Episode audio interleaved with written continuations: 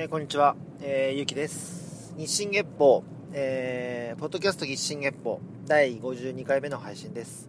えーこの番組は私ゆうきが、え気になった人物や、えニュース、事柄などを、え向上心を持って語る番組です。えーとですね、これはよ予告はしてなかったかなと思うんですけど、えっ、と、まあ、ポッドキャストを始めた、まあ、本当最初の一番最初に多分取り上げた人物が、まあ、キングコングの西野さんだったと思うんですけど、えーそれは多分ポッドキャスト第2回目？第1回目は多分僕がポッドキャストやるまやるに至った思いみたいなものを多分語ってたので多分2回目だと思うんですけど西野さんについてお話をしてその時にまあオンラインサロンというものがあって、えーそれに入ろうかなみたいな多分話をしたような気がするんですよね。でまあオンラインサロンに入って、まあ、約1年間ぐらい西野さんの行動を追っていてまあやっぱりその本当に勉強になることが多くて僕はすごくいつもなんだろうな普通芸能人ってなんか元気もらってますとか勇気もらってますとかってよく、えーなんだろう芸能人に対して思ったりすることが多い気がするんですけど西野さんから僕が頂いてるのは、まあ、勇気元気とかっていうよりかはなんだエネルギーというか、うん、なんか活力というか行動力なんかこうなんかやらなきゃっていうあのーじっとしてられないかんなんだ衝動みたいなものをすごいもらってる感じがしてこの1年間本当にいろんなことに僕は挑戦というか、えー多分そうですね。今まであまりこうためらっていたような行動も含めてやってこれたなと思ってるんですね。でまあこんな話何でしたかなと思ったかもしれないですけど、えー昨日ですね直接西野さんと会う機会がありまして、まあ、そのオンラインサロンの中で、えーなんだろう募集をしていたなんて言ったらいいんだろう。あそうですね。西野さんの本が出たんですよ。チックタックというあの新しい絵本が出まして、まあ、その絵本を、まあ、発売記念のうーんなんつったらいいんだろう。まあざっくりとオフ会みたいな感じだけどオフ会ではないんですよね、まあ、要は発売記念懇親会みたいな感じですかね。はい。でまあ規模で言うと80人ぐらいが集まっていて100人ぐらいいたのかな？100人から、まあ、80人から100人ぐらいですかね。でもう本当に行ったら人がいっぱいいてあこのあと西野さん登場するのかなって思ってたらもうしれっといてで人だかりもほどほどなので本当になんか芸能人がそのど真ん中に一人いる感じの雰囲気ではなくみんな結構なんだろう横に西野さんいるけどそれ見ないで違う人と喋ってる人もいっぱいいてみたいな感じのなんだろう。やっぱ芸能人としての西野昭弘っていうよりかは本当なんか仲間でありそのまあオンラインサロンのメンバーなので皆さん参加されてる方がまあなんていうんですか僕が僕らがいつも追っている人間だよねみたいな安心感もありつつみたいななんか面白い空間でしたね。で、まあ、僕の中ではえっ、とまあちょっと内容はちょっと諸事情にはちょっと僕一人の、えー問題ではない話がちょっと多かったんでちょっとオフィシャルにできないちょっと話があるんでちょっと内容言えないんですけどちょっと相談事というか西野さんの意見を聞きたい話っていうのが一個大きなテーマとしてあったんでそのテーマについてまあお話できたらなという、えー目標を掲げて僕は現地に行ったんですね。でなんていうんですか西野さんと話したい人は、まあ、西野さんの周りにいて誰かと喋ってるところを終わったタイミングで「すいません」ってこう「すいません」っていう感じでこう すかさず声をかけるみたいな。それが多分上手い人とか多分、えーやり方のテクニックはいろいろあるんだろうけどなんかこうそういう感じなんですよ。だから並んでとかでもないし自由な感じなんです本当に。で僕はもうちょっとタイミングを見計らってまあでも本当に違う人と話してる話も勉強になるんで普通に退屈しないで普通に聞けるんですけどほんほんほんほんって思いながら。で相づちもなるべくねこう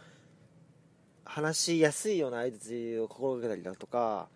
えー、飲んでる飲んでる飲み物が空っぽになったら僕そのこあの受け取ったりとかなんかそういうこともちょっとちょこちょこやりながら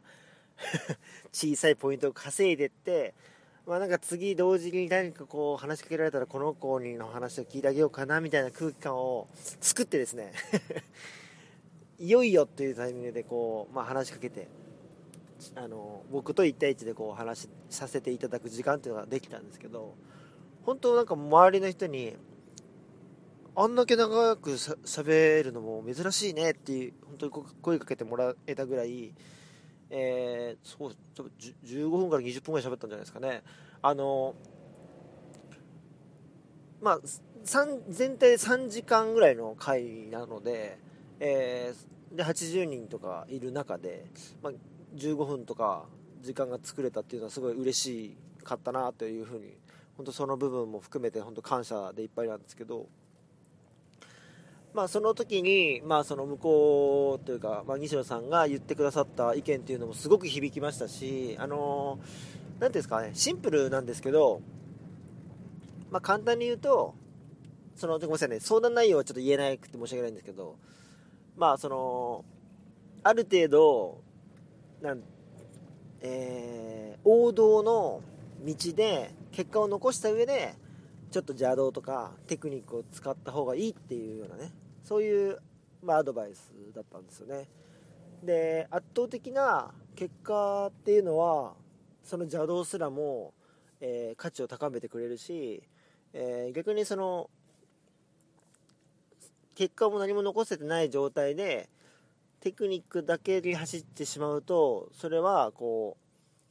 品質としては良くない方向に行ってしまうかもしれないからみたいなそういう深い話をされていて。まあ何ていうんですかね。言われれば納得するしそりゃそうだろうって思っちゃう人もいるかもしれないですけど意外とそこは見落としがちだよっていうところをちゃんとこうツボをついてお話しされてるなと思って本当にうん嬉しかったですね。でまあ本当に一人一人の相談とか話に対して真面目にちゃんと答えて目を見て本当にうーんってちゃんと考えてね。で僕もあの最初話しかけた時にえっ、ー、と一回ノートっていうその僕がちょこちょこ書いてるブログにですね西野さんの、えー、立ち位置が昔のただの嫌われ芸人みたいな立ち位置から変わってきてるっていうような内容のブログを書いたことがあるんですよね。でそれを西野さんが Facebook でシェアしてくださったことがあったんでそれについてもねちょっと自己紹介の時に言ったんですよ。実は僕あの西野さんのことブログで一回書かせていただいて西野さんにもシェアしていただいたんですよみたいな。それああそうなんですかぐらいの感じで終わるかなと思ったらえどういう記事ですか？どういう記事ですか？って言われてこここういう記事ですこういう記事ですって言ったらあああの記事でっつってちゃんと記憶と照らし合わせて僕のことを認識しようとしてくれたんですね。でそれが結構シンプルでシンプルなんですけどめちゃくちゃこう嬉しいじゃないですか。なんかあこの人ブログ書いてくれたのありがとうございますみたいな。内容とわかくありがとうございますみたいな感じじゃなくちゃんとどの記事を書いた人なのかなとかああの記事ねってちゃんと。一回ちょっと説明したけどん？ちょっともうちょっと掘り下げてもらっていいですか？とか言われて、細かく説明したら、ああ、あれね、みたいな。うん。だからそういうところもまた愛される秘訣なんだろうなとは思いましたね。で、それをなんていうんですかね、こう、あざとくやってる感じじゃなくて、素でやってる感じがしましたね。ほんとね、決してこう、綺麗な格好をしてるわけでもないし、えー、すごいいい服を着てるわけでもないし、本当なんかね友友達感覚で喋ってくれるのでなんか本当にいいお兄ちゃんって感じでしたね、まあ、年的にも4個か5個ぐらい上なんですよ向こうが。でまあ僕はなんかそのずっとですね去年からずっとすごいなこの人はすごいなって思ってたんですけど本当になんかこの人超えたいなぐらい思い思い出しまして 思い出したっていうか何ていうんですかそういう何ていうんですか気持ちが湧いてきましてですね。まあその抜く抜かないみたいなものってまあいろいろ価値概念があるんで何とも言えないですけど僕はこの人になりたいわけではなくてこの人にすげえって言われたいみたいな一目置かれたいみたいななんかそういうなんならこうすごいよねってねその上下とかじゃないけど、うん、なんかこう自分的にこの人の下にずっといようというよりかは超えるぐらいの気持ちでなんか、えー、盗めるところは盗みながら自分のオリジナリティも出しながらなんかやっていきたいなという気持ちにさせられました、うん、でね、あのー、僕の後に質問してた人との会話でその若い本当二十歳ぐらいの子なんですけどあの西野さんを超えたいんですけどどうしたらいいですかみたいな言ったらあ僕なんか簡単に超えられるよみたいな。全然余裕よ全然余裕っつって。ただ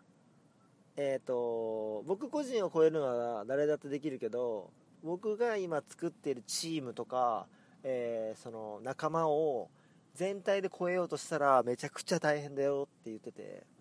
なんかそこが謙虚と自信のなんか見え隠れというか。個人の謙虚さを持ちつつも自分がやっていることでこんだけ人が集まっているすごいでしょっていう自負もあってそれがねなんかなんだろう。かっこよかったですね。うん。なんか僕もそういう経営者になりたいしそういう人でありたいなってちょっと思いました。うん。まあ会自体は本当にあっという間には感じましたしうーんそうですね。僕もまあ酔っ払って 実はですねあの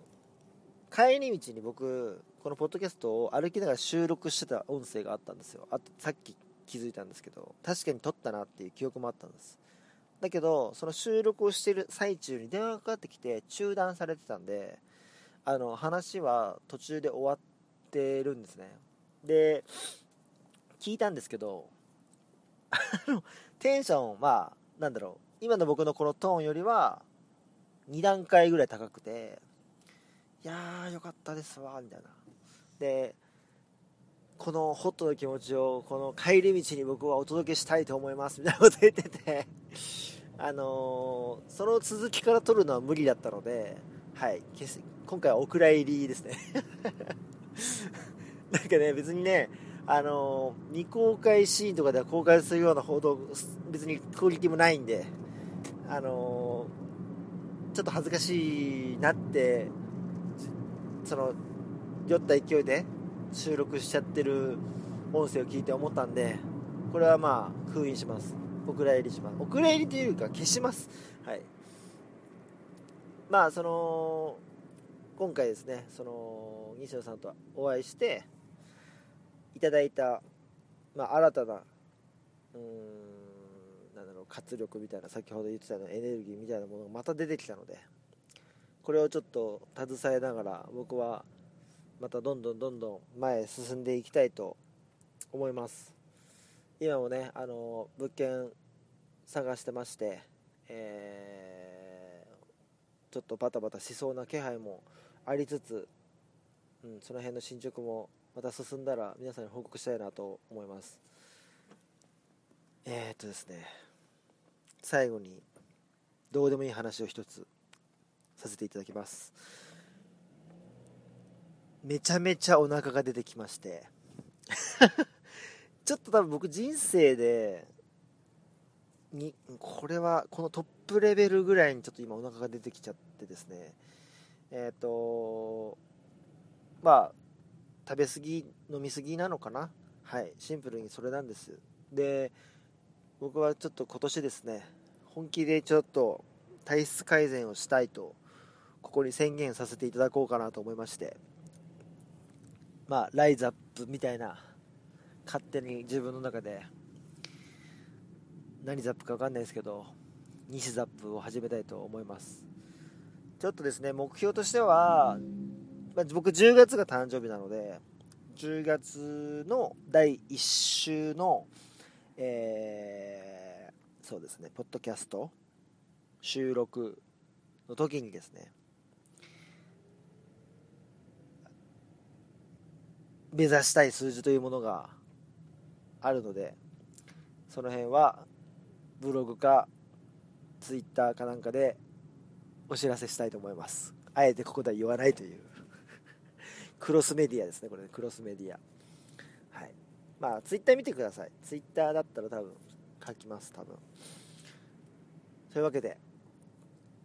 そんな、ちょっと長期的な、えー、なんですかみみあのー、なん、なんつったらいいんだろう、そういうの。長期的な試みも、まあ、宣言しつつ、まあ、皆さんにはあんま関係ないですけどね。でもなんかその、どういうふうに体質改善したかみたいなのも、まあ、お話は1回ぐらいはしたいなと思っているので、その辺もどうかお楽しみにしていただけたらと思います。はい。ちょっと、こんな感じです、今日は。えー、メールとかですね、あのー、いただけるようであれば、ぜひお願いします。えー、日進月歩、アットマーク Gmail.com、24GEPPO、アットマーク Gmail.com です。えー、ツイッターは YUUUU アンダー、あ、ごめんなさい、えー、KI アンダーバー1009はいですね。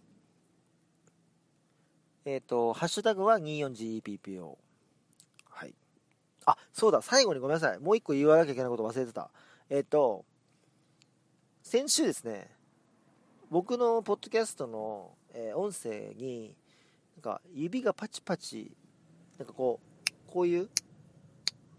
音が入ってます。っていうねちょっとこうリスナーさんから声が入っていてで僕もちょっとえそんなの入ってたっけなと思って聞いたら確かに聞こえるんですよ。でこれ今試しにこれやってますけどこの音声この音とその音が一致するかどうかの実験でちょっと今やってるんですけどあの